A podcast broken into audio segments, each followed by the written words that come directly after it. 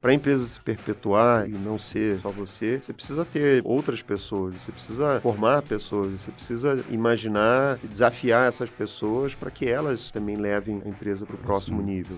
Um negócio que eu sempre falo e que eu sempre, de alguma maneira, tentei fazer nos meus negócios que eu participei com o sócio, é colocar muito na cabeça das pessoas que o sucesso do negócio é os líderes se tornarem indispensáveis para o negócio. Totalmente. Fala galera, bem-vindos a mais um Papo de Gestão. E para você que acompanha a gente aqui, você deve se perguntar: por que, que eu vou dedicar tempo para treinar as pessoas do meu time se elas podem ir embora? Porque se você não treiná-las e elas ficarem na sua empresa, aí sim você vai ter um problemão. Afinal, uma empresa é formada pelas pessoas que a compõem e o resultado do negócio depende diretamente da performance desses colaboradores. Sabendo do desafio que é treinar e capacitar a gente, nós desenvolvemos o G4 Skills, que é a plataforma de treinamento de times aqui do G4 Educação, que avalia as lacunas de habilidades e a maturidade do seu colaborador e cria uma trilha personalizada de desenvolvimento para cada membro do seu time com as nossas formações aqui do G4. Para você conhecer o G4 Skills, eu liberei 7 dias de acesso gratuito à nossa plataforma. Basta você escanear o QR Code que está aqui nessa tela ou clicar no link do descritivo desse episódio. Então, aproveita, vai lá com o teu time que você vai aprender muito. E agora,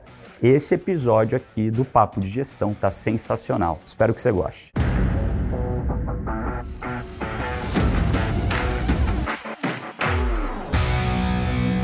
E hoje eu tenho a honra aqui de receber os cofundadores e atual conselheiro do maior marketplace do Brasil e da América Latina, Stélio Tolda, cofundador do Mercado Livre.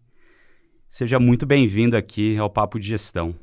Nardon, obrigado pelo convite. É, é um prazer estar aqui com vocês, com, com a sua audiência e sempre uma expectativa boa, né, do que a gente vai falar. É um assunto que eu, que eu gosto de falar, então Vamos lá. Vamos Bora lá. lá. Bom, conta aqui para quem está ouvindo a gente, que talvez não conheça um pouquinho da história de como surgiu o Mercado Livre é, aqui na América Latina. Legal. Bom, começamos em 99, que era um, um período é, interessante, assim, em que é, a gente estava vendo a internet comercial é, surgir em larga escala, né? E a gente estava lá na universidade. Quando eu falo a gente, é, eu, é, o Marcos Galperin, que é CEO, fundador da empresa, até hoje é CEO da empresa, é, o Hernan Casar, é, que hoje está é, à frente da Casec, né, o fundador da Casec, mas mas que esteve conosco é, também nos primeiros anos ali da, da empresa. Nós três estávamos na mesma turma, fazendo o MBA na Universidade de Stanford, terminando no ano de 99 e vendo tudo isso acontecer, né? inserido ali no, nesse contexto de é, muito recurso vindo para a internet, muito empreendedor é, lançando os seus sites e, e o mundo assim tentando entender o que, que era é, essa onda. Mercado Livre então surgiu na Argentina no primeiro momento, o Hernan é, e o Marcos saíram direto de, de Stanford no meio do ano, em, em junho de 99, e lançaram o Mercado Livre em agosto. É, e eu me juntei a eles é, três meses depois, quando a gente lançou aqui no Brasil. É, enfim, aí foi uma, uma jornada que tem aí um, muita história para contar. E, Stélio, antes da gente entrar nessa história, eu queria que fazer um zoom nesse momento que vocês estavam lá em Stanford, né? É, e tudo, cara, começando a borbulhar, né? Que eu lembro era é, 99 eu tinha 13, eu tinha 14 anos, 13 para 14 anos, então você já devia ter os seus 25, provavelmente, um pouquinho mais. é, e eu lembro de eu acessando a internet aqui no Brasil, né? O primeiro computador, o Windows 95, a internet ainda de escada. É, putz, eu lembro de alguns sites de busca aqui na época, o KD, KD. Alta Vista, é, o, o putz, surgindo muita coisa e eu, né, nessa idade ali de 13, 14 anos, tendo a interação com o computador, comecei, né, passar as madrugadas, que era quando eu não pagava um pulso só. Então virava fim de semana ali inteiro, minha mãe ficava chateada de eu né, é ficar viciado no computador. Mas foi uma época também que eu aprendi a programar HTML, fiz meu Bacana. primeiro site, é, aprendi a hackear as coisas, né? Tinha um, uns, uns é, modelinhos ali que você.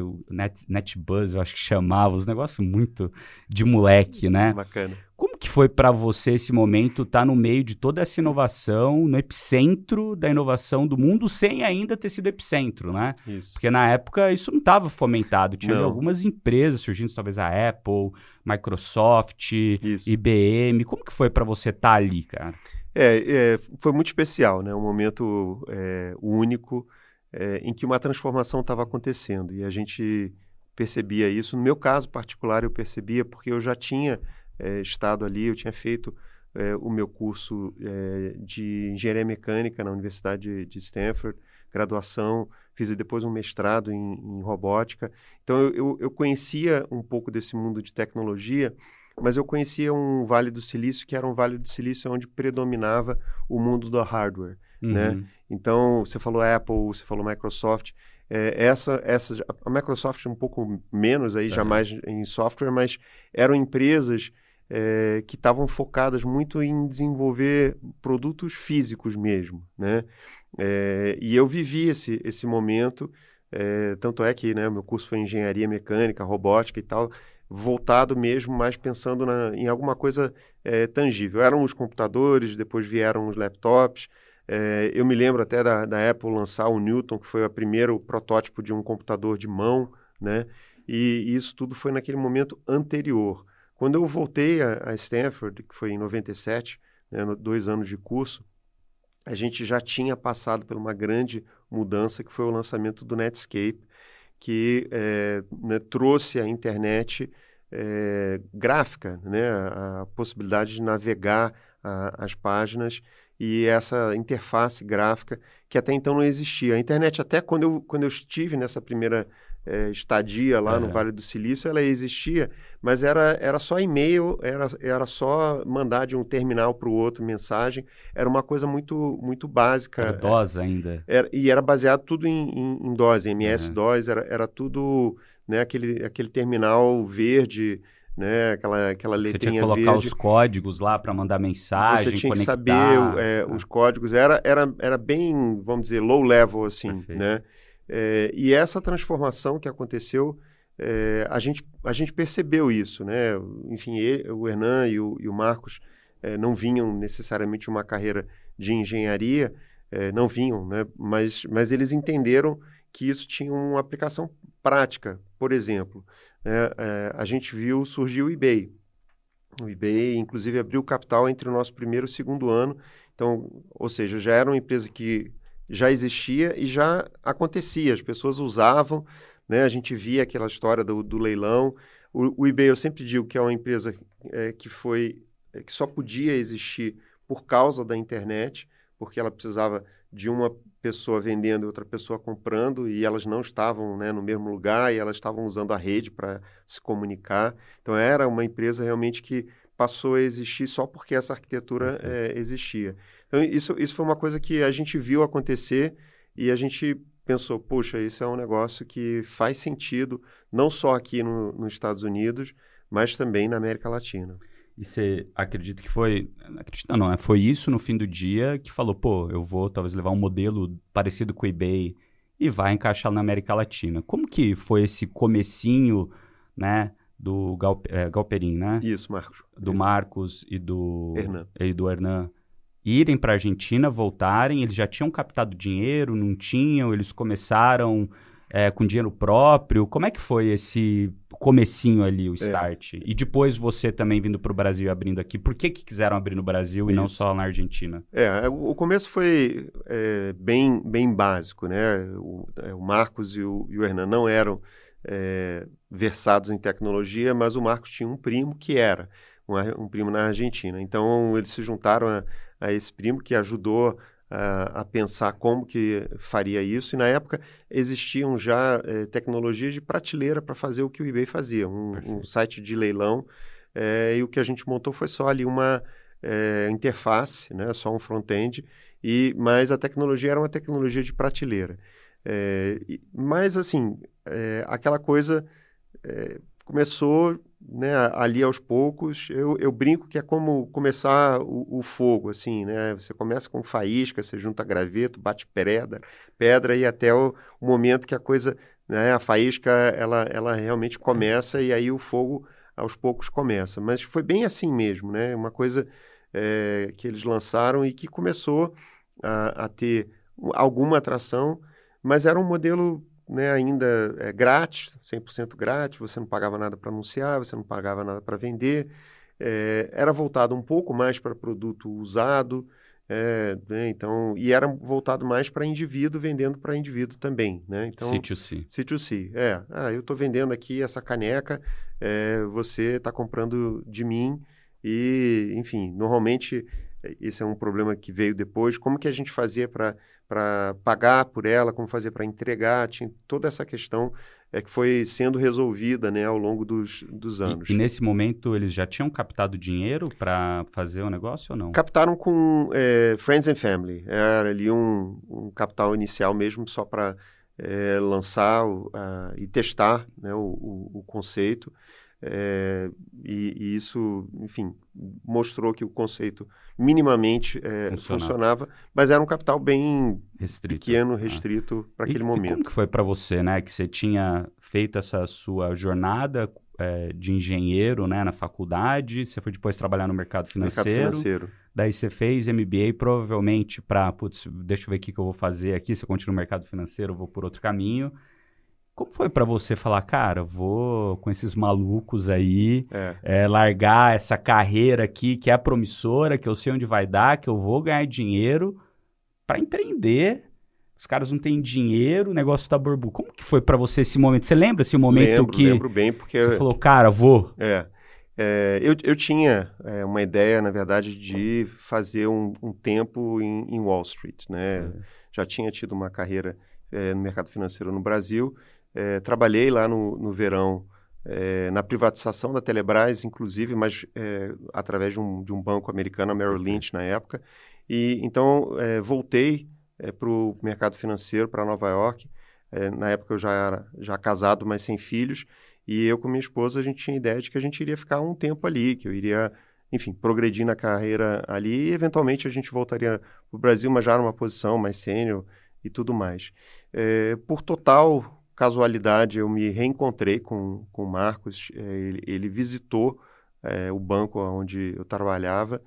E, e ali ouvindo ele falar, eu estava numa reunião, várias outras pessoas, ele contando um pouquinho desse início, é, deu um, um, um, estalo. Foi uma coisa, uma coisa muito de intuição, uma coisa é, que aconteceu, eu diria, poucas vezes na minha vida com um, uma força tão grande como, como aquela é, que foi basicamente eu olhar né, ao meu redor e pensar, puxa, aqui eu vou ter que cumprir né, um, uma certa, um certo ritual aqui, um processo para poder crescer é, nesse, nessa carreira. Eu sei mais ou menos como isso funciona.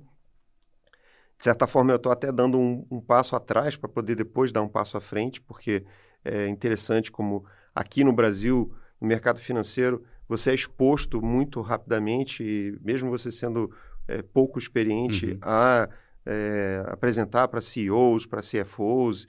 Né? Você tem uma experiência muito maior do que num banco americano grande, estruturado.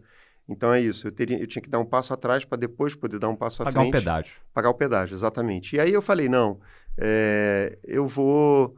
É, esse negócio ele está acontecendo. E assim, é claro que dentro de mim eu, eu observava Inclusive, lá no próprio banco, estava eh, acontecendo um fenômeno que era toda semana tinha um, dois IPOs, e todos os IPOs, né, as empresas saíam a um preço, né, no dia seguinte estavam valendo 70, 80, 100% a mais. Então, eu, eu vi aquilo acontecer e aquilo me chamou muito, muito atenção. Juntou com o, o Marcos, e assim, o que eu vi no Marcos... É, Você foi... já conhecia ele na faculdade? Sim, sim nós éramos colegas, até pelo, é, tem 300, é, na época, 300 pessoas na, na turma, só que de latino-americanos né, tem menos de 50, uhum. né? É, 20, vai. juntar os mexicanos, tem, tem 20, é, 20 e poucos. E, então a gente tinha um, um, grupo ali que jogava futebol, que saía junto, que tinha ali um, um relacionamento. A língua. É. A mesma é. língua, né? Não, é, eu falava mais cultura. até espanhol, mas, mas sim, mas sim, se entendia muito bem. E, e isso, é, então tinha uma proximidade com, com, com eles, até mais até com o Hernando que é com o Marcos. E, e aí, quando eu, né, enfim, tive essa Encontrou reunião ele. com ele, depois da reunião, eu, eu busquei o Marcos para dizer, olha, eu quero trabalhar com, com vocês.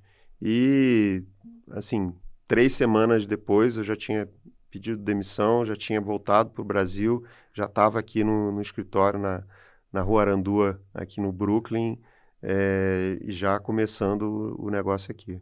Caramba, cara, você não, não, não tu- titubeou nessa hora. É, assim, com a minha esposa que estava convencida que queria né, o sonho americano e tal, foi, é foi essa uma, negociação? foi uma negociação. Por isso que durou três semanas É. e não um dia. é, o três semanas foi, foi para a gente né, fechar as coisas e tal, é, fazer a mudança, né? Teve, teve um... Mas a decisão a gente tomou ao- ali ao longo de, eu, eu diria, um fim de semana. Inclusive era o meu aniversário, né? Foi um fim de semana é, Quantos anos carregado. você estava fazendo? Você lembra? É, foi 99, eu- eu estava fazendo 30, é, então bem, bem emblemático, né? E, enfim, e ali naquele momento a gente... Você deu um presentão de aniversário, hein? É, é, falando agora, né, olhando de trás para frente, eu sei, né? Mas na época... Mas é isso, né? Não. Normalmente é aquele momento que você quer meio que não ressignificar, mas são esses momentos, né, que você falou, são poucos momentos na vida que você tem muita clareza daquilo que vai Isso. acontecer e que você fala, pô, a onda, a onda veio, foi, subiu, tem alguém surfando, dá ainda tempo de eu remar para entrar nela e, e ficar ali na crista da onda. E foi curioso, né? Porque eu fui é, da minha turma de ali do, do chamado Associate Class, Uhum. que eram todos os que começaram no banco é, juntos naquele ano, que tá- fizeram treinamento juntos e tal. Bota aí umas, sei lá, 40 pessoas. É, eu fui o primeiro a, a sair, mas obviamente não fui o único. Depois É. de mim, vários né, é, saíram. A brincadeira que, que, que se fazia era que é, várias pessoas saíram do- dos bancos e das consultorias e depois, né, quando começou, estourou a bolha no ano 2000 e tal, isso é outra história, mas depois o pessoal voltava. Era o, era o é, B2C e B2B, Back to Consulting ou Back to Banking, né? Que era é, esse movimento contrário. Mas eu fui um dos primeiros, acredito que eu tenha sido o primeiro da minha turma. Foi muito pouco tempo, eu fiquei é, menos de três meses é, e aí decidi sair, mas depois várias pessoas fizeram esse movimento. E, e daí então, putz, você vem pro Brasil, ali no, no escritório da rua Aracandu, Ruarandu. Arandu, e, cara, e começa aqui no Brasil a trazer a tecnologia e a montar aqui. Não tinha nada ainda do Mercado Livre aqui no Brasil. Por que que, Não. por que, que teve essa decisão de vamos abrir Brasil e não ficar só na Argentina? É, a gente um... Foi porque você estava vindo ou foi pensado Não, já era uma o Brasil coisa é um pensada e se juntou a minha vontade de vir com é, esse desejo que é, nós já tínhamos, né, Uhum. de é, expandir esse, esse modelo para a América Latina. A gente acreditava que é, não, não existia nenhuma razão intrínseca pela qual é, ele deveria estar limitado a um, a um só país. Uhum. E, e até o que a gente estava falando ali, do fato da gente ser latino-americano e, de certa forma, ter muita coisa em comum, é, a gente pensava que seria é, mais tranquilo, digamos, transpor essas barreiras de um país para o outro. É, a- a- talvez a adaptação que a gente precisou fazer aqui na Argentina é Mercado Libre com B de bola, aqui Mercado Livre né, com V de vaca.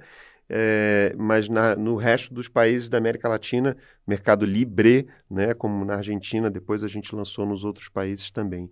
Mas a gente tinha essa, essa ideia que a gente precisava lançar rápido, né, que a gente precisava estar em vários países, e até foi curioso né, que é, a gente fez isso justamente é, nos apoiando nessa rede de contatos que a gente tinha da, do MBA de Stanford. Legal. E, e aí teve até uma brincadeira também que é, teve um dado momento em que, depois da McKinsey é, e da Goldman Sachs, o Mercado Livre era o terceiro maior empregador da turma de 99. Que tesão, cara. que porque, é, porque o Country Manager no México era da nossa turma, a Country Manager na Espanha, que a gente lançou depois, Uhum. era da nossa turma, né, na, da Colômbia, eu no Brasil, o Marcos e o Hernan. É, e depois a gente contratou outras pessoas também de outras turmas é, de Stanford. Então tinha uma, uma galera grande ali. No começo, lá, lá no comecinho, o que, que foi o maior desafio? Foi conseguir o, colocar os merchants, né, o, o, as pessoas para colocar produto? Como que vocês faziam isso no começo? Porque eu imagino, assim, é, muita gente que está começando aqui, todo mundo que está ouvindo a gente, tem gente que está começando, gente que está no meio, gente que já tem empresas muito grandes, né? Sim. Mas esse kickstart ali, para tirar a roda da inércia, que, nossa, dói, é difícil. O é. que, que, que para você foi ali, no, sei lá, nos primeiros três meses, as principais dificuldades? Não sei se você lembra, né? Não lembro, claro. É, assim, eu acho que é, é, era uma coisa muito nova, né? Então, assim, é, é, eu diria que é um problema duplo. Esse que você disse, que é o problema clássico, o é, né, chamado cold start, né? Você, você ligar o, o motor. Fria. É, ignição fria, o motor ali no que. No álcool lá, é, lá, é, lá da época. Exatamente, né? exatamente, né? Puxava lá o, né, o, o, afogador, o afogador, o carburador lá para poder. Enfim, é, era bem isso, né? Esse é um problema típico, clássico de, de qualquer marketplace, né? É, mas o nosso estava, eu diria, né, é, exacerbado pelo fato da gente estar. Tá trazendo um negócio que era totalmente novo, assim, é, comércio eletrônico, né? E o que, que é o comércio eletrônico? Então tinha um trabalho é, que a gente fazia mais é, de, de, de, convencimento, de evangelização com vendedores, com os merchants mesmo, né? É, para dizer para eles o que, que isso era e como funcionava. E é claro que a gente teve um grande trabalho também de criar a marca de atrair consumidores. Como né? vocês fizeram isso? Aí, aí, já entram as outras rodadas. A gente levantou uma primeira rodada institucional. Eu brinco até que na época não se chamava Series A, né? É, que foi no finalzinho de, de 99, em dezembro de 99. E depois, e, e esse foi o dinheiro que a gente usou principalmente para a campanha de, de lançamento, de atração de, de consumidores, esse lado do, uhum. do consumidor. É, e a gente fez isso em mais de um país, então por isso também a gente consumiu esses recursos em, em pouco tempo. Né? Chegou ali é, no meio do ano 2000, é, quando, inclusive, já tinha começado o Nasdaq a cair, que foi em março de 2000, com já ah, foi um ano isso. É, foi. A, a, gente lançou na Argentina em agosto, no Brasil em é, novembro, no México em dezembro de 99. Uhum. Depois lançamos em uma série de outros países no comecinho do ano 2000. Chegou em maio de, de 2000, em março começou a cair a, a Nasdaq. Em maio a gente estava já ali com a corda no, no pescoço para a gente fazer uma outra rodada, aí já pensando né, no, no, na próxima etapa, né? É, e foi aí que a gente, enfim, é, até conseguiu fechar é, o que foi a, o nosso Series B. Né, conseguimos até recursos. Vocês lembram quanto que foi na época? É, a primeira rodada em dezembro foram 7 milhões de dólares. É, a segunda, em maio de 2000, foram 46 milhões de dólares. Foi um dinheiro até. Quem que entrou? É, o, o, principal era o Chase Capital, é, que investia em, uhum. em várias empresas na, na, na época, Star Media, é, Viajo, Sport Já, eram várias empresas que tinham cada uma no seu segmento também um pouco essa ideia de que elas iriam ser pan-regionais, né? que elas estariam em toda a América Latina. É, tivemos a, a Hicks Mills, foi investidora nossa, não sei se você é, lembra desse, de, dessa empresa. A Hicks Mills ela chegou a investir no Corinthians aqui no Brasil. É, né? Foi curiosa essa história, mas a Hicks Mills era, era, um, era um era mais private equity do que venture capital, mas uhum. eles começaram a fazer investimentos um pouco mais é, cedo também nesse, nesse momento. E eles tinham investimentos em telecom na, na Argentina. É, e aí começaram a fazer investimentos em internet. E aqui no Brasil, por alguma razão, fizeram é, no, no, no, Corinthians. Foram. Então, quando eu falava Ricks Mills, o pessoal aqui na época lembrava, lembrava deles. É, enfim, tivemos é, fundos, né? A Goldman Sachs tinha um fundo, Santander tinha, tinha um fundo. E daí com esses 42 milhões vocês conseguiram chegar no break-even? Até onde vocês foram então, com esse dinheiro? Foi, né? foi legal, essa, essa é outra história bacana, porque com esse dinheiro os investidores é, falaram, olha, vocês conseguiram, mas esse é o último recurso que vocês vão conseguir até vocês tornarem essa empresa é, autossustentável. E de fato foi, é, demorou, né? Dali a, é, foram seis anos até a empresa se tornar lucrativa. Com esse dinheiro. Com esse dinheiro. Não levantaram mais nenhum. Não levantaram, não levantamos mais nada. E mais um ano, sete anos, então, desde que a gente levantou esse dinheiro para a gente abrir o capital, que foi em 2007. Então foram, foi, esse foi um período. Cara, que loucura, é, cara. É, esse foi um período de fa fazer o negócio acontecer. Como é, como é que foi assim para você a diferença do, do começo, kickstart, putz, negócio subindo, crescendo super rápido, naquela bolha se formando, ninguém vendo que tinha bolha. É, e foi muito rápido para, cara, começar a desinflar essa bolha como é que foi para você a sensação de, de quando vocês estavam ali levantando essa segunda rodada, se ia dar certo ou não ia? O que, que se passava na tua cabeça? É, eu, eu tinha uma convicção muito grande de que o que a gente estava fazendo é, ia dar certo, né? Mas porque eu acreditava é, e eu via os números, né? Assim, o, uma coisa que a gente acompanhava era que é, todo todo dia a gente é, vi, né, monitorava as nossas, nossas vendas e dos nossos concorrentes, que a gente tinha uhum. muita concorrência também.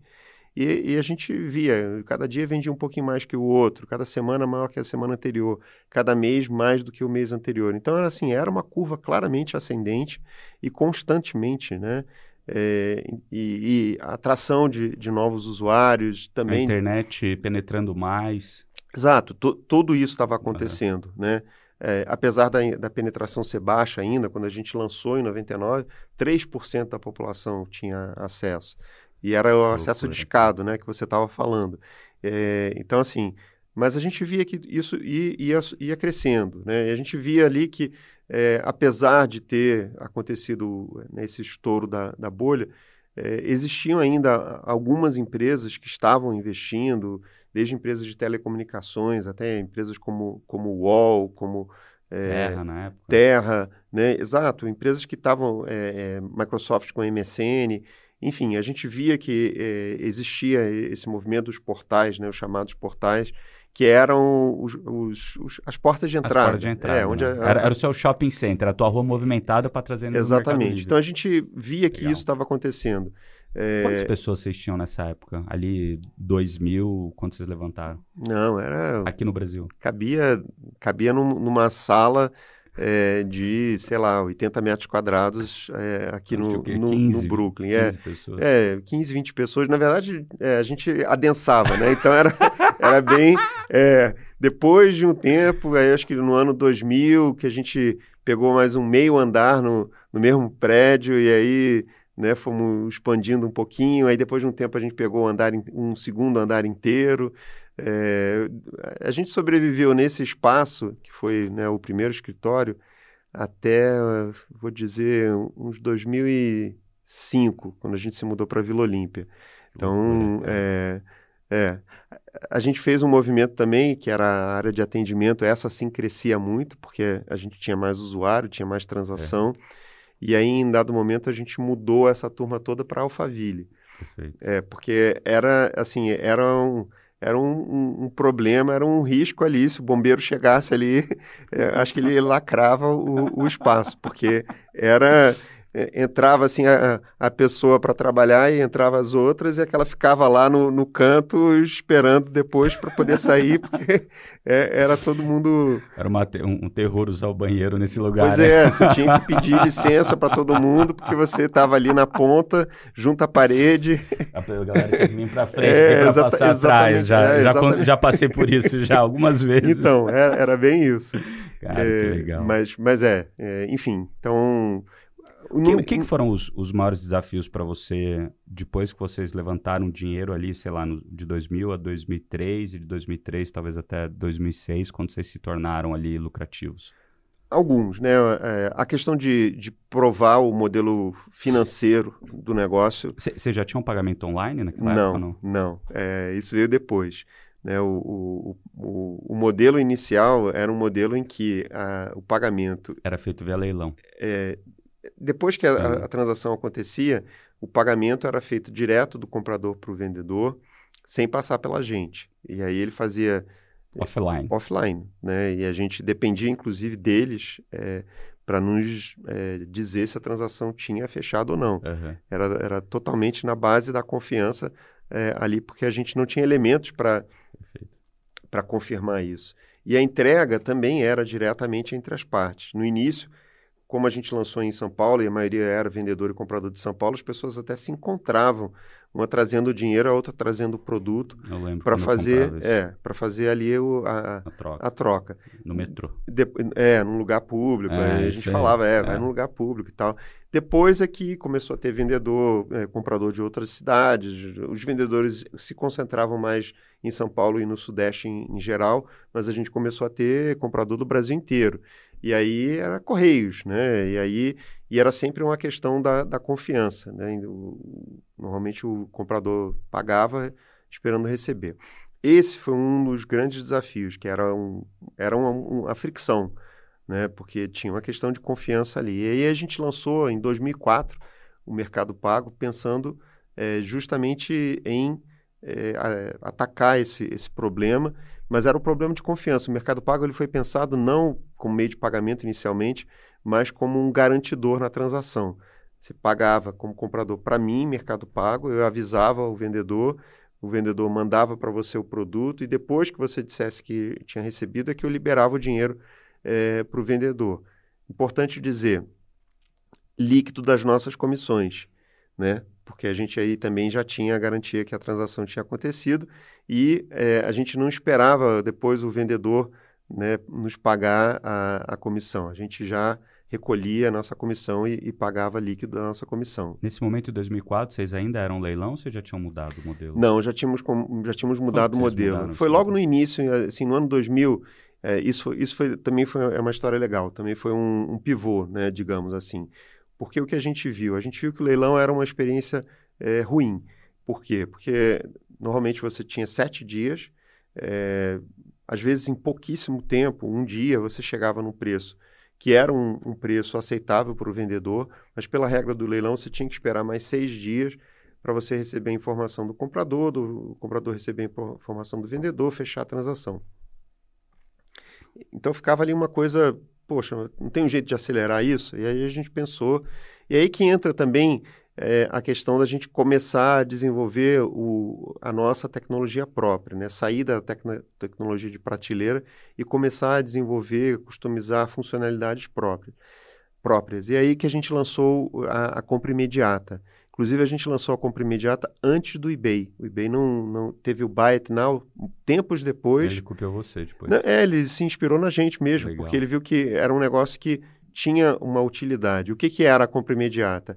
era um, um preço em que o vendedor estava disposto a terminar o leilão imediatamente. Então, sei lá, se a caneca custa 10, é, eu vou começar é, com preço 1, né, 1 real, mas se chegar a, a 10, termina o leilão, não preciso esperar. Ele colocava lá 10, ele, ele colocava, colocava 1 e pra, o valor de fechamento. E, e 10 como o valor de, de legal, fechamento. Legal. Né? E aí o pessoal começava a dar lance e tal, chegava, vamos dizer, no segundo dia em 10, beleza, terminou o, o, leilão.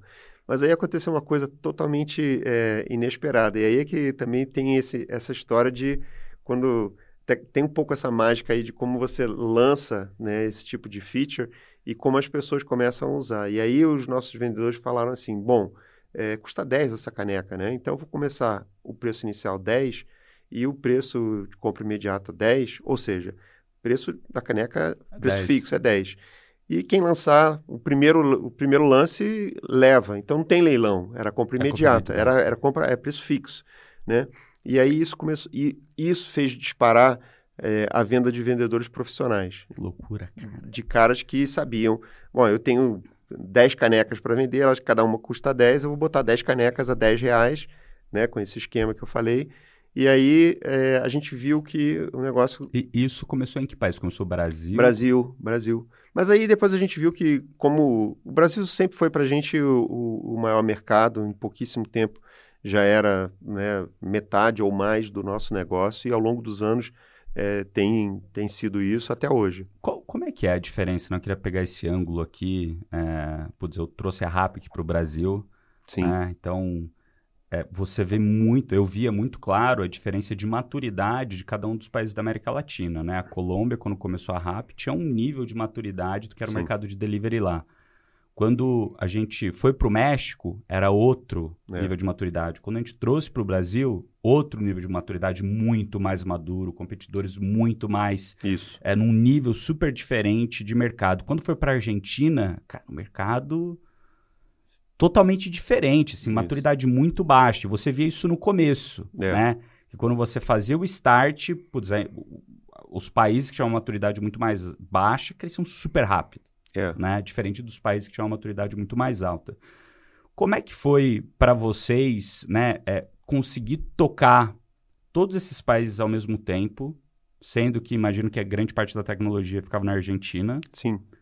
é, e criando funcionalidades para cada um dos países, ou pelo menos conseguindo escutar os países para fazer uma prioridade de qual funcionalidade você vai lançar. Como é que foi É. para vocês conseguirem amarrar isso bem e deixar todo mundo feliz no, em, É. em todos os países? foi, foi um desafio, mas assim, algumas coisas que você falou, a gente com certeza viveu é, esse nível de maturidade diferente dos países. No nosso caso, pela gente ter lançado na Argentina e por ter é, né, a, nossa equipe de tecnologia lá, de certa forma a gente é, teve um, entendimento, acho que grande da, daquele mercado. é, mas a- a- o fato do Brasil ser o nosso maior país, a gente e eu estar aqui e, e, né, e ter uma Eles vieram para cá? O Marcos Fernandes? não, nunca, vi- nunca vieram, vinham a- visitando, Visitando. nunca, nunca ficaram, nunca se basearam aqui.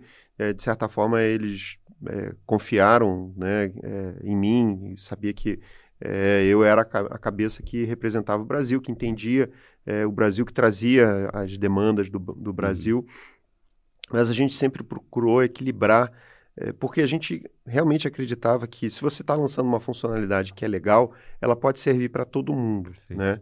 É, e a gente fez muita coisa é, de, de teste ao longo do tempo. É, é, ao longo do tempo a gente começou até a usar os, os mercados menores, como Colômbia, como Chile, às vezes até para testar uma funcionalidade nova, Legal. porque é- era um risco menor, né? E a gente via como a coisa ia lá e depois a gente lançava no Brasil, depois na Argentina, depois no México. Hoje o México é o nosso segundo país. O México é um caso interessante, porque é, era um país no papel, né? Na época tinha um PIB quase do tamanho do, do Brasil, é, mas que do ponto de vista de tecnologia ele demorou muito para amadurecer. É, e aí a gente tinha nossas hipóteses, né? Lá teve um monopólio de telecomunicações que durou mais tempo, então o acesso era caro, era, era restrito. Claro. É, você tinha a questão de bancarização, que no Brasil estava bem desenvolvida, e lá é, não. Né? A, parte, a, a história que a gente conta é que a inflação aqui no Brasil, os anos de inflação alta, ajudou, ajudaram os bancos a desenvolver é, a parte tecnológica e a, a gente estava mais avançado no, no, nosso setor financeiro bancário é, nessa parte. E, de fato, a gente viu isso na, na prática. Né? No, no, caso do Mercado Pago, a gente fez integrações com, com cada um dos meios de pagamento é, locais. E, e, a gente via que, no caso dos bancos brasileiros, eles estavam muito mais preparados já para fazer esse tipo de integração é, do que em, no México, por exemplo. Enfim, é, a verdade é que a gente viu o México efetivamente despertar, eu, eu diria uhum. mesmo, nos últimos 5 a 7 anos. Né? E hoje ele é o nosso segundo mercado, enfim, que cresce é, ainda bem menor do que o Brasil, mas que se desenvolve bem. E como é que foram, né, voltando à pergunta, como é que foram esses desafios de conseguir priorizar a funcionalidade, conversar entre vocês? Como é que é, é, era tinha... isso assim na prática? Era um grupo, é, enfim, é, pequeno que decidia e a gente sempre levava em consideração o, o retorno sobre, é, sobre esse, esse investimento. Como eu falei, é, quando tinha algo que era muito novo, que a gente não sabia se ia funcionar, a gente lançava nos países menores, é, mas a prioridade sempre era, era do Brasil. O Brasil era o maior país é, e, é, até hoje, né? Então, isso é, faz com que até, a, apesar... E hoje as equipes não são só baseadas num único país. A gente tem equipes, inclusive temos uma equipe grande é, de desenvolvedores aqui no Brasil, é, com um entendimento né, do, do, do, mercado local é, e desenvolvendo para o mercado local, mas com a ideia também de sempre lançar para os outros países. Essa, essa, não é só a questão de, de, de funcionalidade, né? é a questão também de recursos financeiros, de como a gente distribui. É, existia sempre essa, essa gestão é, de, de prioridades é, com recursos finitos, né? E quando você tem recursos finitos, que é sempre, né? Os recursos Exato. nunca são infinitos, você precisa ter, às vezes, umas conversas que são Difícil. difíceis, né? É, poxa, mas por que está lançando o quarto meio de pagamento no Brasil quando a gente ainda não tem nenhum primeiro no Chile? Não, porque vai dar um impacto muito maior no, no negócio. Né? Então, assim, o pessoal do, dos países menores teve que ter é, paciência ao longo do tempo, porque é, nesse, nessa, nessa balança a gente via que o impacto maior, esse, esse ótimo mais global, fazia sentido né, a gente priorizar o quarto meio de pagamento no Brasil do que o, o primeiro no Chile. Enfim, mas teve, tinha suas tensões, teve é, muita, muita gestão e, e sim, é, no final das contas a gente tinha que ter uma decisão. Quando, quando a gente né, fala com alguns empresários aqui do Brasil, eles às vezes, né, dependendo do tipo de negócio, eles têm essa vontade de expandir para fora do Brasil, né? Que dica que você daria para eles, é, se faz sentido, se não faz, o que, que eles teriam que olhar? Putz, o Brasil é grande o suficiente para eles conseguirem crescer. Eu sei que é, é bem genérica essa é. pergunta, é. porque depende muito de caso a caso. Claro, né? claro. Mas assim, é, o, o, que eu vejo, né, se você olhar é, para a América Latina, é que o, o Brasil, em termos de população, é um terço só da América Latina é, em termos de, de economia é, é, é, mais, é um pouco mais do que isso. É, e, então, assim, se você tem uma ambição de, de expansão, é, não tem é, por que não, não pensar em, em outros mercados, apesar de você ter o, o, os desafios. Né? Esses desafios, no nosso caso, a gente lidou com eles porque a gente tinha uma equipe que tinha é, presença nesses países e foi muito importante a gente entender é, localmente. A gente nunca teve um, um esquema de é, vamos lançar o país remotamente e a gente coloca ali o site para funcionar. a gente botou os pés ali na, no chão com gente local, contratou gente que é, conhecia, por exemplo, os vendedores do, do, de cada país, os merchants de cada país, isso era muito importante né, esse, esse, esse trato local. É, o marketing a gente tentava, é, dentro do possível, adaptar também, porque também né, nem sempre as, é, né, uma campanha é, global fazia sentido. Então, tinha alguma coisa que era local também. Enfim, é, apesar da tecnologia ela estar tá centralizada, é, depois de um tempo ela passou também a respeitar essas questões mais, mais locais. É, eu acho que o, o, a gente tem potencial, sim, como brasileiro, para entender a América Latina e para estar na, na, América Latina.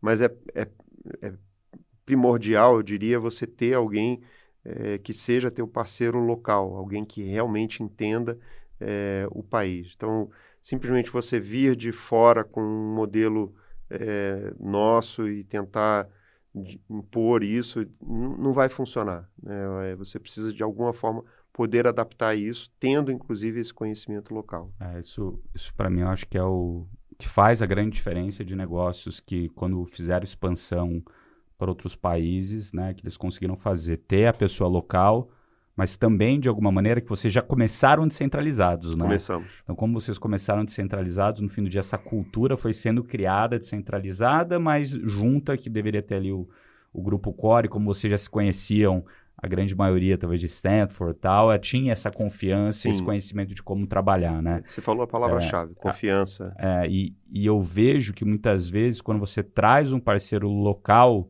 é importante também de você trazer alguém da sede, ou que conhece a cultura, conhece as pessoas, sabe para quem passar a mão no telefone e ligar para resolver o problema, para levar para lá, principalmente no começo, para garantir que passe-se esse conhecimento para a pessoa local, para que ela também tenha esse tipo de acesso, né? Concordo 100%. O, a gente fez isso. A gente, em dado momento, e aí né, a minha carreira no Mercado Livre ela começou é, no Brasil e foi no Brasil durante os primeiros anos, mas é, depois eu fiz uma, uma migração para um, um, papel regional.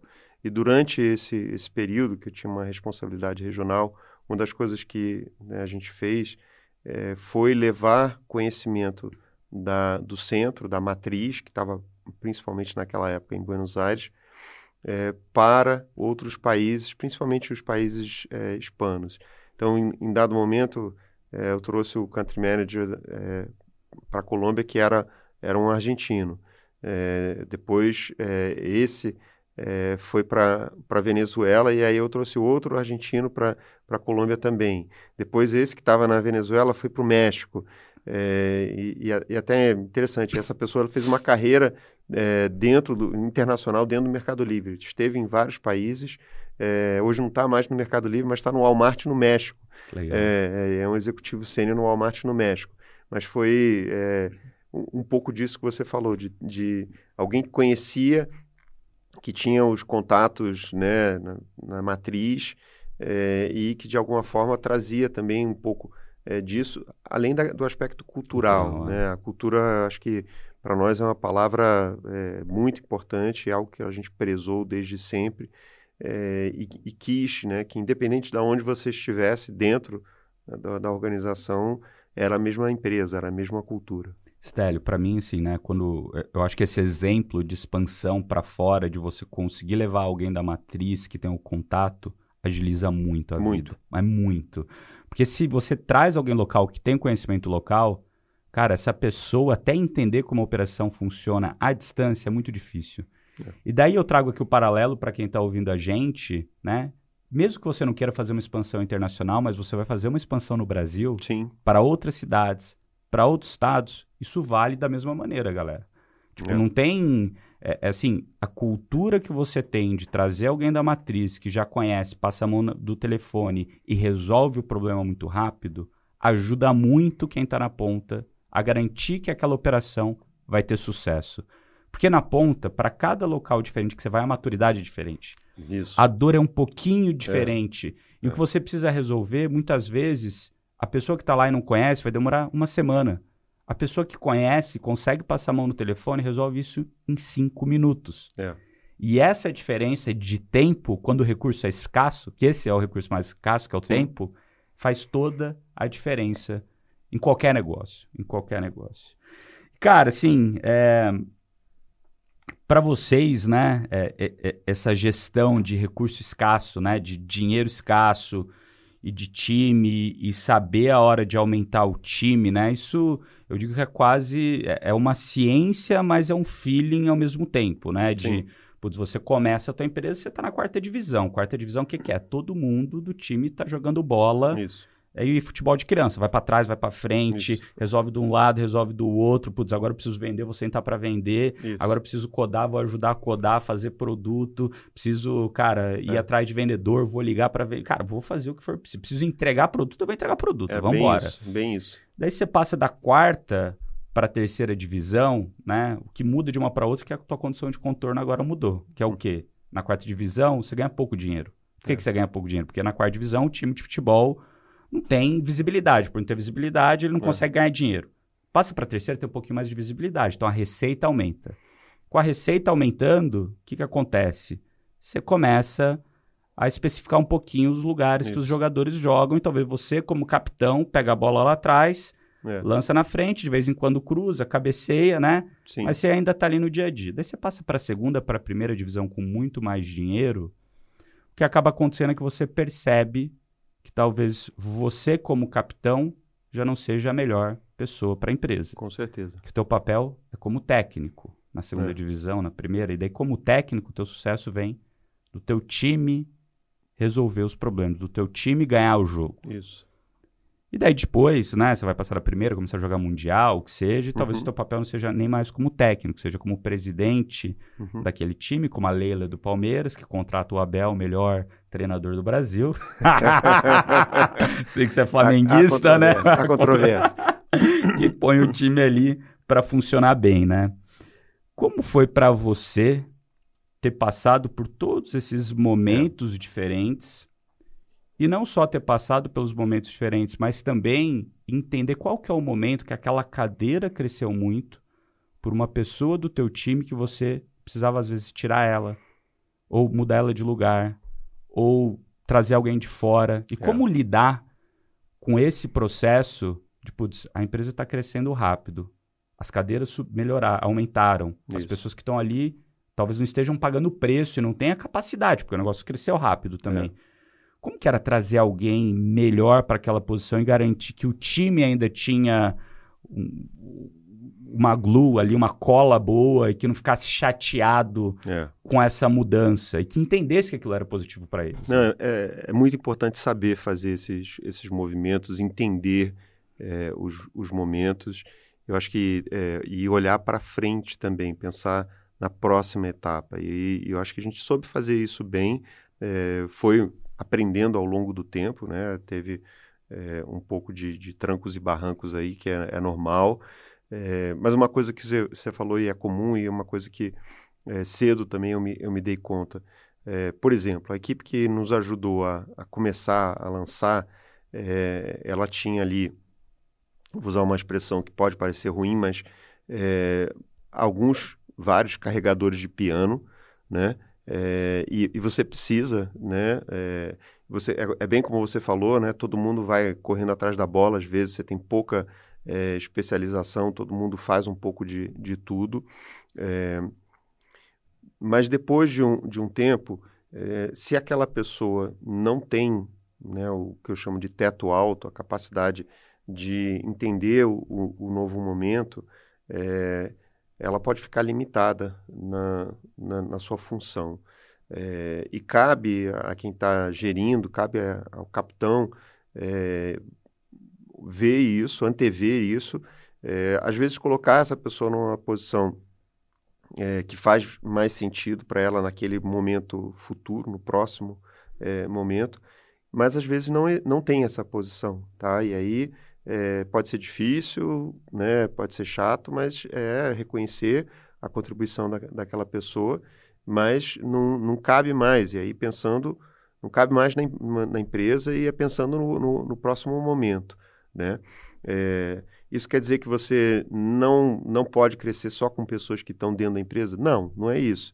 A gente foi uma escola, e é ainda, mas é, em dado momento, por exemplo, marketing digital, não, exi não existia isso. Você não ia para para a universidade aprender a fazer marketing, não tinha curso de marketing digital. O pessoal aprendeu na raça, aprendeu fazendo lá dentro. Tanto é que um monte de gente que está no mercado trabalhou com, conosco e aprendeu é, conosco. Nesse grupo você tem pessoas é, que cresceram né, e que, inclusive, puderam almejar até uma posição é, de, de gestão e, e, outras que se, se, especializaram, de repente ficaram é, mais numa cadeira é, específica, mas que também tiveram a, a, a sua contribuição. Mas acho que é, é, importante entender como, como e quando né, essas coisas estão acontecendo tomar decisões, né, não esperar. Decisões duras. Né? Às vezes, decisões duras, é, pensando no, no, no, bem da empresa, pensando no. E às vezes, até não é, é não é, não é às vezes, é o bem da pessoa também. Pessoa, né? É, você deixar uma pessoa numa posição é, que ela não tem, vamos dizer, a, é, a qualificação dela, é, para poder levar isso para o próximo nível, é, é também você é, a, a, pessoa vai se frustrar, é inevitável que ela vai é, chegar no, nesse, nesse teto. Enfim, é, mas a, a, importância das pessoas ela, ela é em todo momento, né? É, desde o início da, da organização até, até hoje é sempre é um negócio feito de, de pessoas. Mas como você disse, hoje a gente está num nível em que, sim, a gente trouxe é, profissionais, executivos de fora, Sim, nós formamos algumas pessoas é, dentro de casa, é, mas você tem pessoas já com nível de autonomia, com a capacidade é, efetiva de, de tocar né, um, o seu negócio ali dentro da, da empresa. São vários negócios é, que hoje são tocados dentro da, da empresa. Eu, eu, eu, falo que a gente tem três tipos de pessoas, né? As pessoas que tiram os projetos do zero para o um, uhum. as pessoas que tiram do um para o 10 e as pessoas que levam do um para o 100. Sim. E essas pessoas tipicamente são quase totalmente diferentes. Sim. Porque, cara, para tirar do zero para um, você precisa ser centralizador. Uhum. Você precisa entender um pouquinho de tudo. Você Isso. precisa tomar decisão sem informação. Você precisa muito mais liderar e é, incentivar e acreditar naquele sonho, naquela Isso. loucura, Isso. do que ser bom de gestão. E lidar com risco, né? Você lidar com, com esse Com risco bem e tá bem nisso. Isso. E é um tipo de pessoa.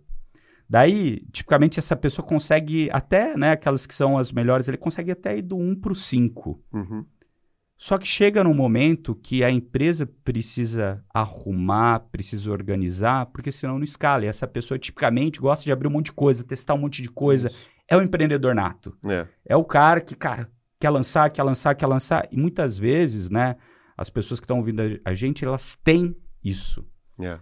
E elas querem começar a abrir muita coisa em paralelo, e esquecem que o que faz o negócio dar certo é entender o que funcionou, o que não funcionou, Uhum. e pegar aquilo, que nem você falou, que vai ter o maior ROI, e focar naquilo. Isso. E, cara, e mergulhar, mergulhar, mergulhar, mergulhar, mergulhar, que daí é tirar do 1 pro 10 e do 10 pro 100.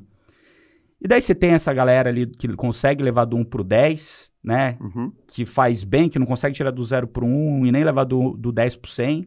E tem aquela galera que consegue levar pro 10 pro 100, que é um perfil totalmente diferente. Que é a pessoa que, tipicamente, não é que ela não precisa liderança, ela não precisa ser visionária. Ela precisa liderar bem um time, entender Sim. muito de gente, é, mas ser muito mais boa de gestão.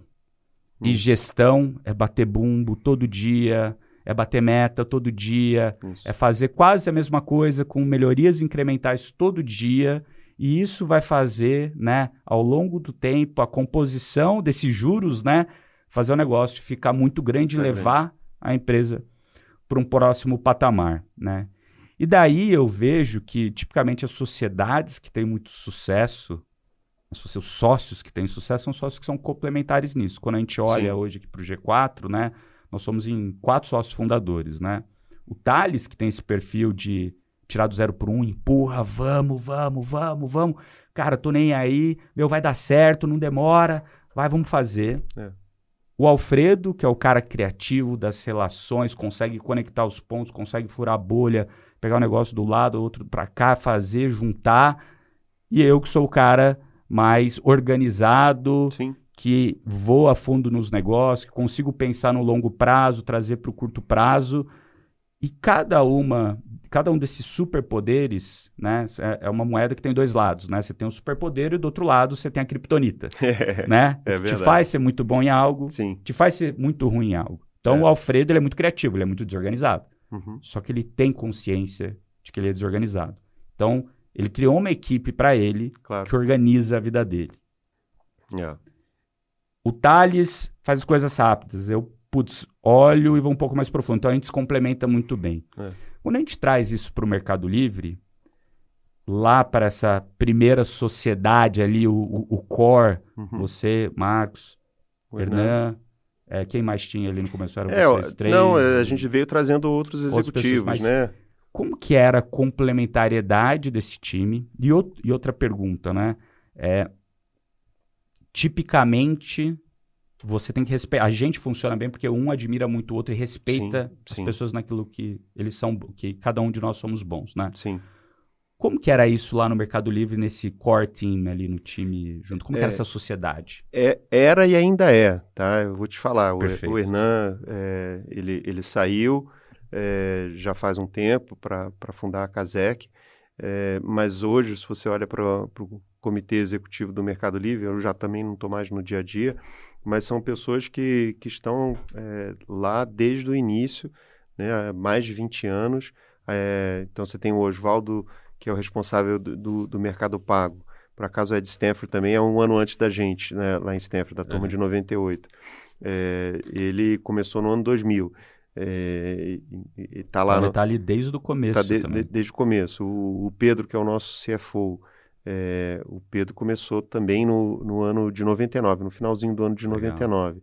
É, e ele, o Pedro é um cara, por exemplo, que já fez tudo no Mercado Livre, já trabalhou é, na, na parte com, com vendedores, já trabalhou em estratégia, agora ele está trabalhando é, na área financeira, então é uma pessoa que teve a capacidade de, de também né, olhar para diferentes áreas. O, o Daniel é o, é o nosso CTO, né? E hoje ele até está com um cargo que se expandiu um pouco de CTO para mais COO mesmo, propriamente dito, que ele pegou área de atendimento, de prevenção é, e, e, riscos. Então, é uma pessoa também que é, começou como um desenvolvedor, né? se mostrou um desenvolvedor muito bom, mas depois se tornou um, um, um excelente gestor também, né? Ainda é um cara técnico, mas é um, é um cara técnico que entende muito de negócio. É, então é, é uma pessoa que tem uma capacidade é, né, ambidestra, digamos assim, perfeito, né? É, o, o, Juan Martin, que é, é, um, hoje responsável pela parte mais é, administrativa, hoje ele é o cara, é a, é a cara da, do Mercado Livre na Argentina. Esse é um cara que, que também o que você desse para ele tocar, ele, ele, ele tocava. E está lá hoje na empresa, tocando essa parte lá de, de, mais administrativa, mas é uma pessoa também que aprende. Né? É, então, assim, eu acho que o, o que a gente tem é, é uma equipe que ainda está é, muito junto, que se conhece, né, trazendo a analogia de, de futebol, que está jogando junta, que sabe é, para onde o cara vai correr, que antevê é, os movimentos, que inclusive já fez isso várias vezes, então, é, de forma repetida, né, é, consegue fazer novamente. Agora, uma característica interessante que eu acho que todos têm é, é que todos acreditaram muito é, no longo prazo, né, tinham uma visão de longo prazo, é, tinham essa convicção que eu falei que eu tive também, é, e que apesar de, você vê, começamos todos nós ali, 99, 2000, então estamos falando de 24, 20 23 é, anos, é, e, e, pessoas que ainda, ainda acreditam, de certa forma. Né? Hoje, hoje existe, é claro, uma especialização é, muito maior, e eu acho que a gente sabe aproveitar o, o, o que de melhor cada uhum. um tem, mas claramente existe essa é, complementariedade que você descreveu. E, e como que é lidar no dia a dia, ou como era nas diferentes fases com esses sócios? Sempre foi de boa? Não, sempre... Sempre teve, putz, muita quebração, muita trocação. Como é que foi isso? Não, mu muita, muita, muita e até hoje, né? Eu acho que isso é uma característica... Com não, com respeito sempre, né? É. Eu acho que é, uma palavra que você usou antes foi confiança, né? Então, existe é, essa é, esse respeito e essa confiança, porque a gente sabe o, né, como cada um é e cada, o que cada um é capaz, é, mas também conhece, vamos dizer, o caráter de cada um. Então, são pessoas que têm essa, essa grande confiança uns nos outros. E vocês têm algum ritual para se encontrar? para cara se aproximar se, porque semanalmente cada um... semanalmente há sei lá é, 15 anos é, a gente tem a, a nossa reunião é, às quintas-feiras, uma reunião é, longa, onde a gente fala de, de tudo, a, região, é, a reunião mais estratégica, mais importante é, da empresa, onde a gente toma é, decisões importantes, onde a gente levanta, é, né, antecipa problemas. E quem que está nessa reunião? Basicamente esse grupo, esse é grupo. o comitê executivo. A gente estendeu ele um pouco mais, trouxe, né, hoje ele é um pouco maior, é, mas é um, é um grupo core que é o mesmo grupo desde sempre. É, e, e, é isso. Né? É, Sensacional. Faz, faz a mágica acontecer. Sensacional. E que nem eu comentei, né, nessas fases diferentes do futebol, também existe a fase diferente do jogador. Sim. E cada jogador, né, vocês já estão há 24 anos juntos. Né? Talvez o Hernan ali saiu que, uns 7, 8 anos atrás. Um pouco pra, mais, uns, ah, uns 12 anos 12 já. anos atrás, para para fundar a Kazek, que putz, é um fundo, talvez um dos melhores aqui da região, né? Sim. É, eles, Monax, ali para mim são os, é, os que despontam, né? Fiz, fiz, um grande investimento lá no Nubank, porrada. É. Né, que deram lá. Espero que você tivesse um pouquinho de dinheiro lá desde o começo. Eu tinha. que bom, muito bom. É, só que cada jogador no fim do dia tem um ciclo diferente, né? Como Sim. Como que vocês foram ao longo do tempo também, né, com esse core, esses, esses sócios, esse core team, entendendo o momento de vida? Porque você também passou por esses momentos diferentes, né? O momento que você começou aqui no Brasil, lançou, depois virou responsável pela região, Você chegou a ser algum momento CEO da companhia? Do, da unidade Mercado Livre, Da un- né? Que incluía o, o marketplace, a parte de logística, a parte de publicidade, tudo que não era Mercado Pago. Perfeito. É, E, e, e depois, agora está no conselho, né? Como que, é, e se você ficar à vontade aqui para contar, como que foi, esse, como foi seu processo decisório ao longo do tempo e o que, que te levou também a isso, né? Sim. E daí eu talvez trago aqui um pouco da minha parte, né? É, eu sempre tive uma visão de longo prazo de como que eu queria estar com meus 90 e poucos anos, né? Sim, putz, em questão de família, dinheiro, etc. E sempre tentei fazer o papel de olhar para trás, né? Fazer esse backwards approach. Como Isso. que eu vejo onde Como eu tô, chega lá, né? mentalizo e vejo, puta, o que, que eu preciso fazer é, quando eu tiver com 60, com 50, com 40, com 30 e na época 22, né? Quando eu comecei talvez a fazer esse exercício, até um pouquinho antes ali, 18, comecei a fazer esse exer- exercício, né? E logicamente, conforme os anos vão passando, o teu norte ou aquele teu sonho, ele muda um pouco para a direita, um pouco para a esquerda, é normal você mudar, mas todo ano eu tento fazer esse momento de reflexão, que é um momento muitas vezes duro. E acontecem algumas coisas na tua vida que podem mudar muito Claro. rápido isso. Por exemplo, para mim, né, eu estava ali na RAP, no turbilhão da RAP, um negócio super bacana, uma expansão super legal, trabalhando com o chamado de 007, né, meia-noite, meia-noite, sete dias por semana, já tendo feito isso na Canui, já tendo feito isso na Dafit. É, então, meu primeiro filho nasceu. sim. E quando eu fiquei sabendo que minha esposa estava grávida, não- a gente é, é, foi a melhor coisa que aconteceu na minha vida, mas não foi planejado. A gente já estava noivo, ia casar, ia acontecer com ela em algum momento isso, mas talvez em quatro anos daquele momento, né? Sim.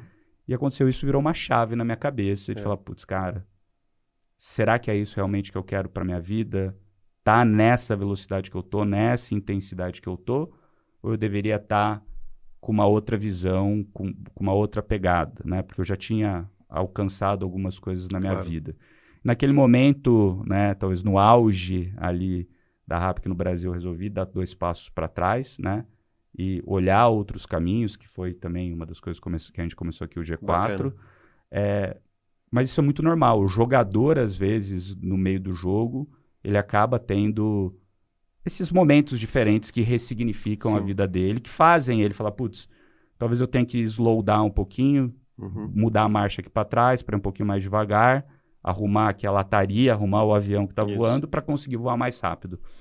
Como que foi isso durante a sua carreira e até nesses grandes movimentos que você fez, cara? Legal. É, assim, vou falar um pouco do Mercado Livre e de mim, né? Uhum. Acho que no, no caso do Mercado Livre, é, a gente, quando lançou lá atrás, é, e era talvez muito ambicioso e um, um pouco, é, não vou dizer infantil, mas juvenil, Inocente. inocente, né? Essa é a palavra. É, inocente. A, a, a gente falou, ó, a gente quer fazer um, um negócio é, é, world class, era a expressão que a gente usava, um negócio que, que realmente bem feito e que tenha, que tenha impacto. É, é, essa era a vontade, essa era a ambição. E- mas, ao mesmo tempo, a gente dizia, se, se isso chegar, se de fato isso acontecer, é, a gente quer que o negócio se perpetue. E, e esse entendimento de que o negócio eh, se perpetua independente de você, né? É que é, eu acho que o, aí é, aí é, aí são anos de terapia. Aí é você eh, lidar com o teu ego e, e poder dizer, olha, eh, bacana, eh, mas eu não sou o negócio. Existe o negócio e existe, existo eu. Eu existo. É, e eu posso existir também independente do negócio, né?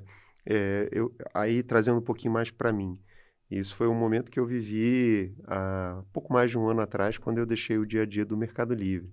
É, até então, para as pessoas, eu, é, eu sou o estéreo do Mercado Livre, né? É, e aí também um, um pouco de trabalho aí mental que eu fiz para mas e no dia seguinte, né, que eu deixar de ser o estélio do, do Mercado Livre, ou pelo menos a figura eh, visível do, do Mercado Livre? O que acontece? Né, eu deixo de existir, eu, né, eu vou entrar em depressão, né, vou- o que, que vai acontecer? E eu acho que eu me preparei eh, mentalmente para isso, para entender que, eu- é claro que eu tenho um enorme orgulho É claro que eu ainda sou acionista, né, participo do conselho, estou é, lá trabalhando para o bem da, da empresa. Quero que a empresa é, se perpetue, que ela né, dure muitos anos, até quando eu não estiver mais aqui. É, que demore muito isso. E que demore muito, né? As duas coisas, né? É. Mas, é, mas então que é, né, agora o meu, o meu papel se torna outro, né? E aí entender esse, esse, esse momento também é, é, importante. No meu caso, assim, 23 anos de estar ali no, no, no dia a dia, é, tem o, o, o, seu custo, tem o, o seu peso.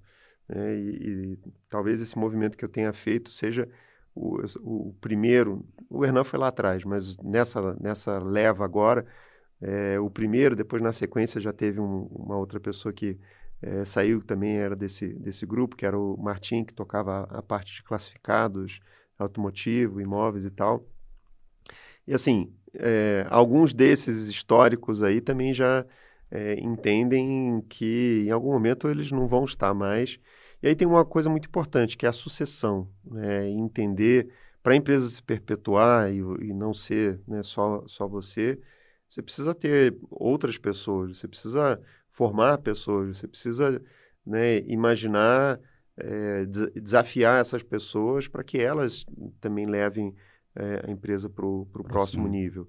É, e uma outra coisa também é o, o, entendimento do teu nível de energia, né? Que tem a ver com o fato de você também estar, tá, entre aspas, aí, é, cansado do, do dia a dia. Estou falando de mim. Sim, é, poxa, quem assumiu tem 12 anos a menos do, do que eu, né? Assim, tá, tem lá um, já um histórico de realização dentro da empresa, mas quer se provar mais ainda. Então, beleza, ótimo. Bora. É, bora. E, e assim, o que eu puder ajudar é, né, de, um, de uma outra posição, do, do, conhecimento que eu tenho, da experiência que eu tenho, estou é, aqui para isso.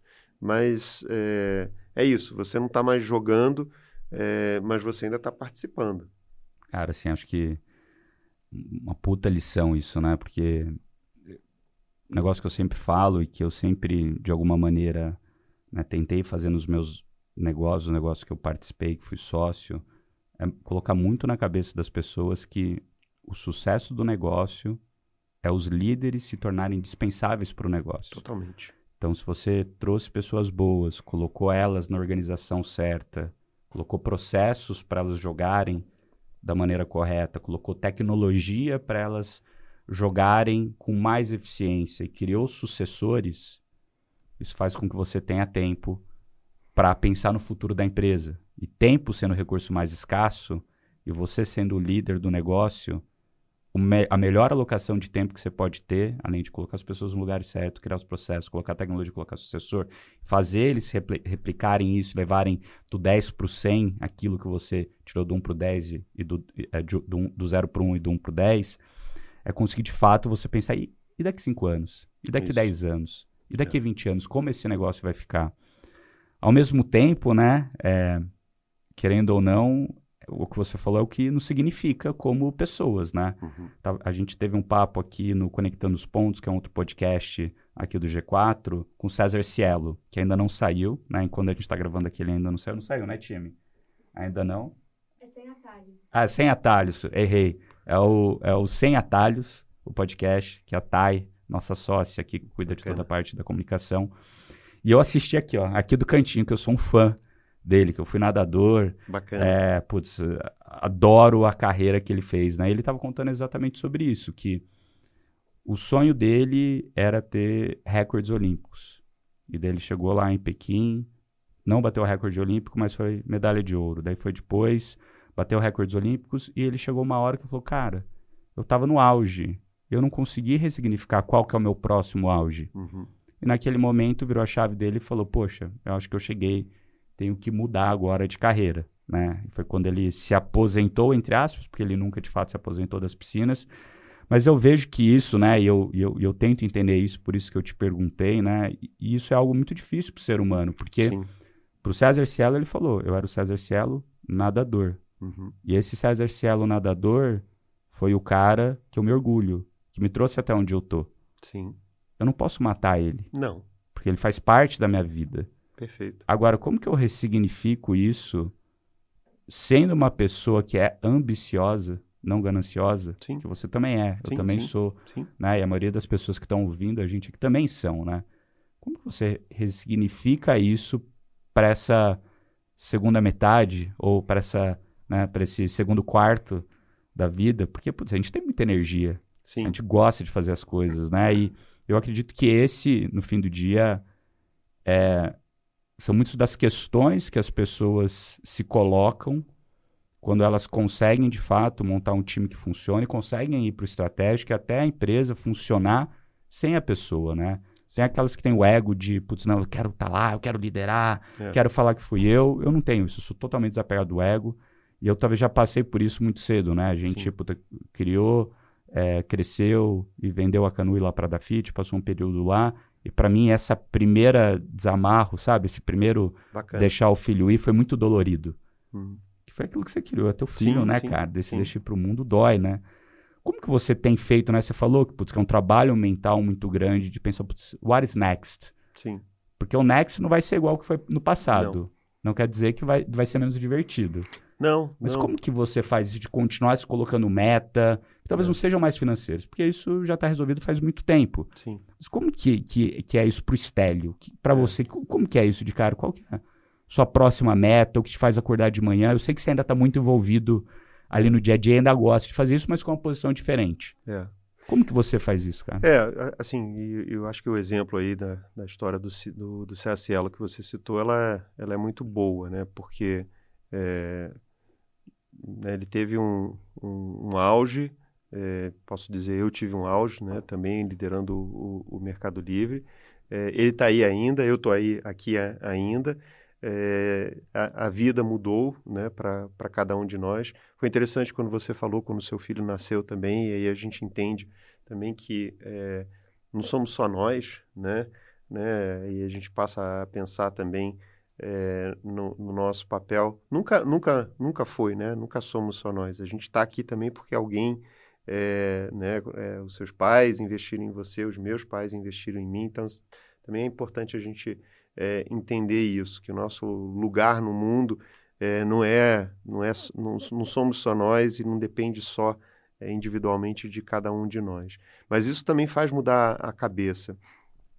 Para mim, pensando um pouco nessa, nessa, nesse próximo capítulo, né, é, acho que impacto é uma palavra que eu gosto e, e que eu é, né, coloco né, para mim mesmo como o que eu gostaria de ter.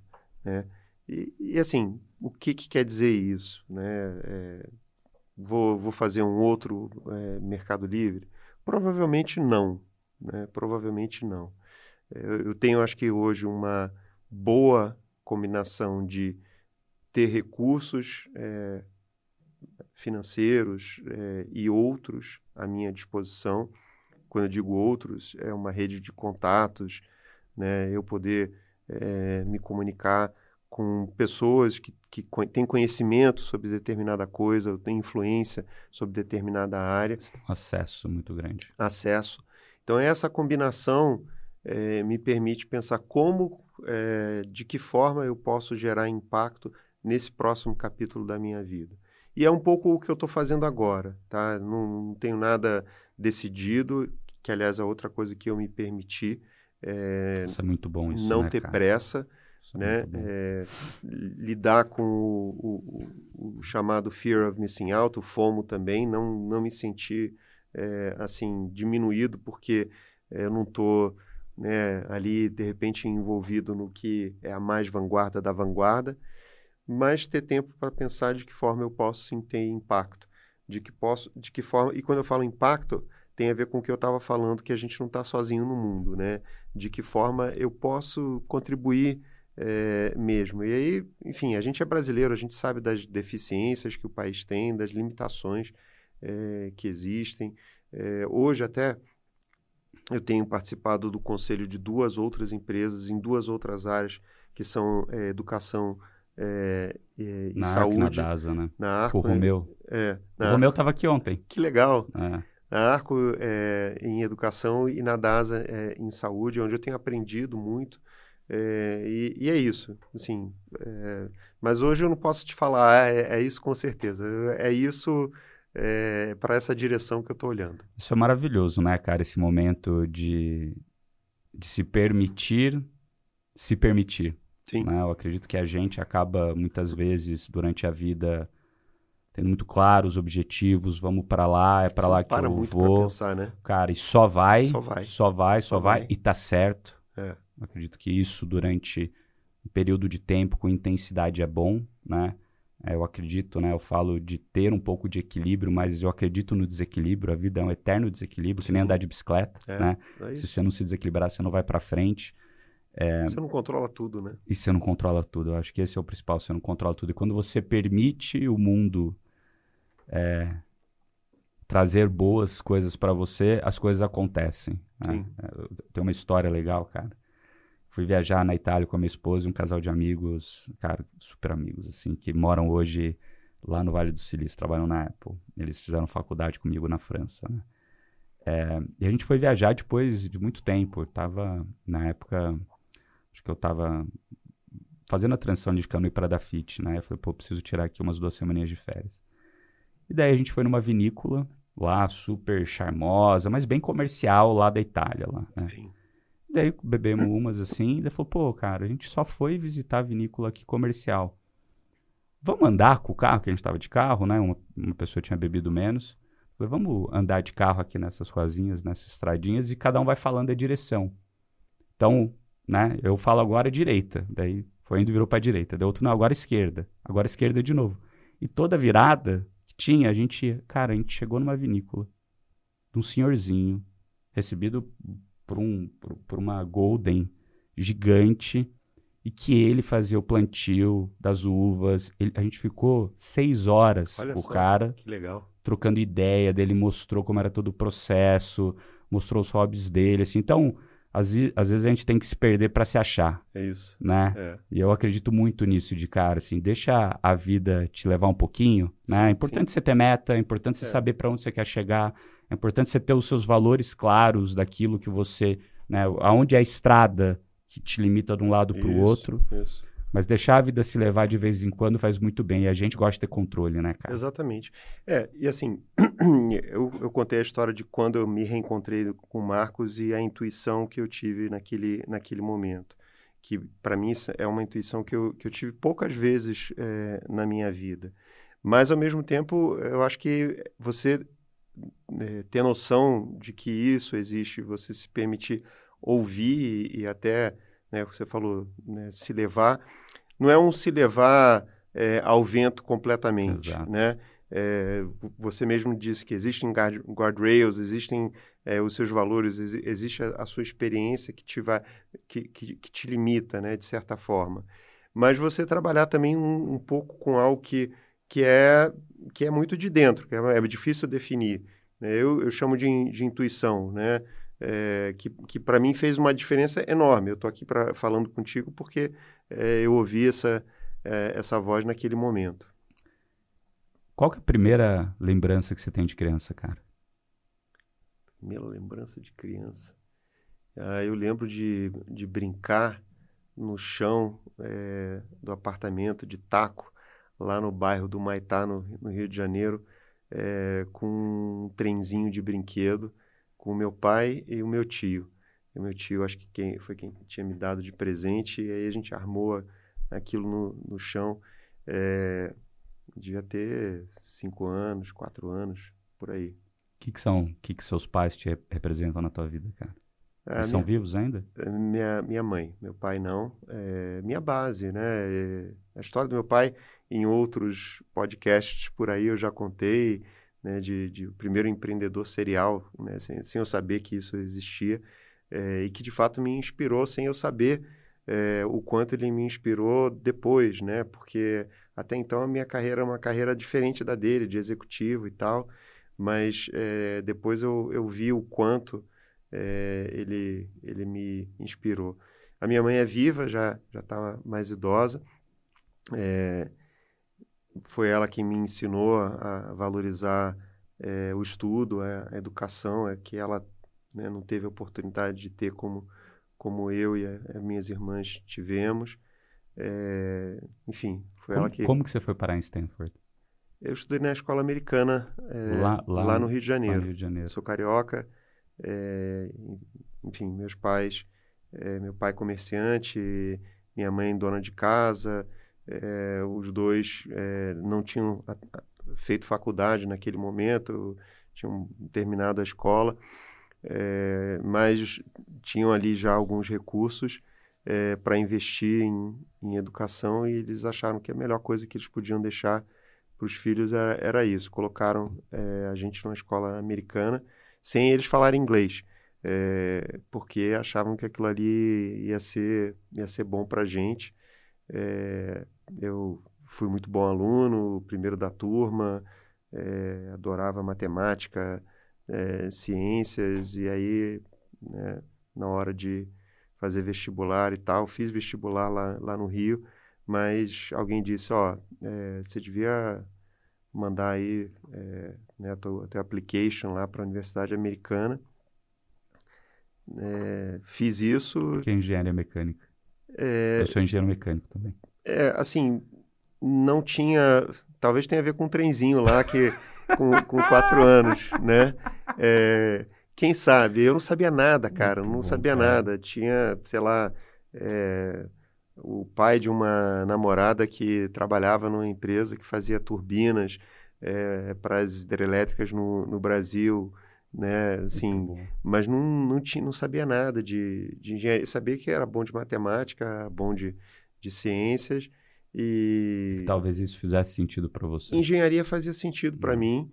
E, e, assim, achava que não era é, engenheiro elétrico, é, mas também achava que não era engenheiro civil, né? Cara, igualzinho. É. E aí, aí parei, na, parei na mecânica. Muito bom. E, e, enfim. Stélio, para você que constrói um bom gestor. É... Conhecer e lidar com com pessoas, né? E, e assim, é, existem pessoas que têm um pouco mais de, é, que são mais retraídas, talvez, que são né, é, mais introspectivas. Eu acho que eu sou até um pouco assim também, é, mas ao mesmo tempo eu, ao longo do tempo, fui aprendendo como lidar com com pessoas, como entender é, as pessoas, é, ouvir, né? é, respeitar. É, e é, eu acho que, acho que é isso, tem a ver com você preparar o, o, caminho.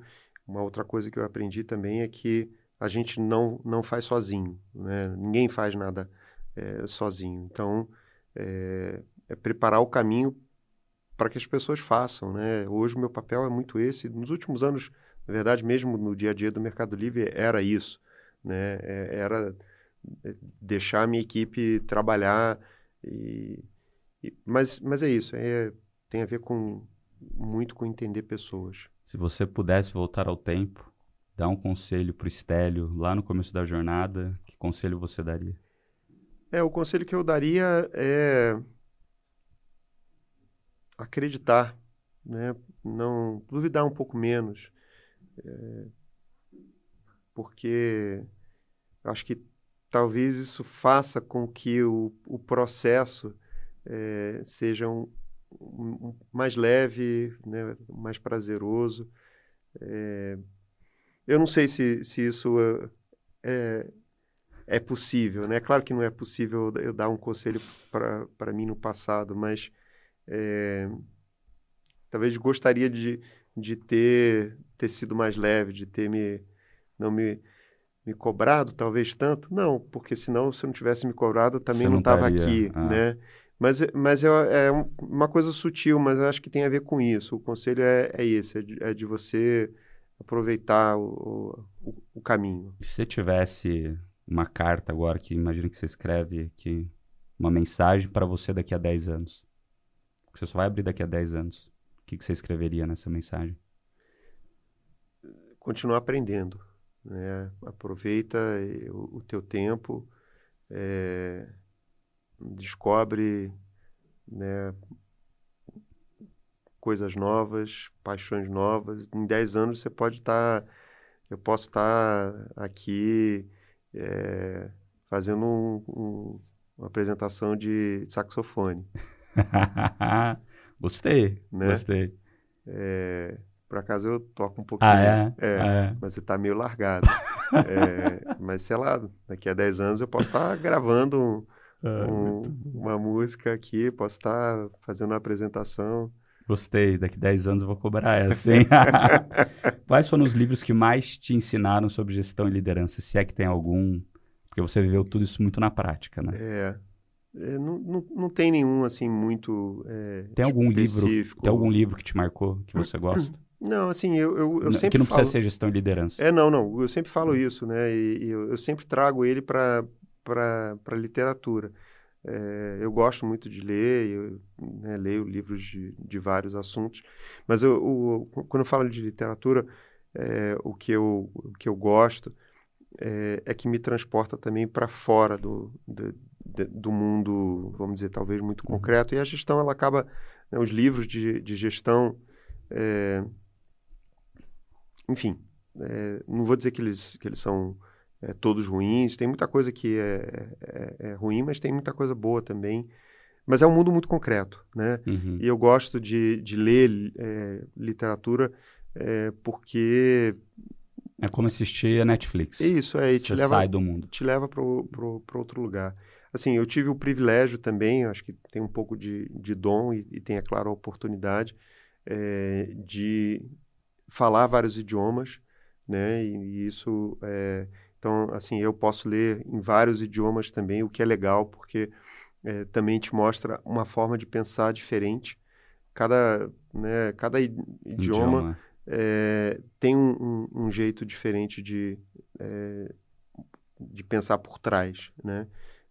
Então, isso é uma coisa que eu gosto também. Às vezes eu, eu leio em espanhol, leio em inglês bastante, em francês, né, português, é claro, né, mas cada um Legal. te leva para um lugar um pouco diferente. Qual livro que te marcou desses de literatura? Algum que você putz, fala, putz, esse daqui é legal, leiam. Ah, tem, tem, tem muitos. vários, mas fala tem um, mais, assim, um que vem na tua assim, cabeça. É, agora. o que tá, tô pensando no Conde de Monte Cristo, por exemplo, legal. que é uma super história, é, enfim, de de resiliência, de transformação.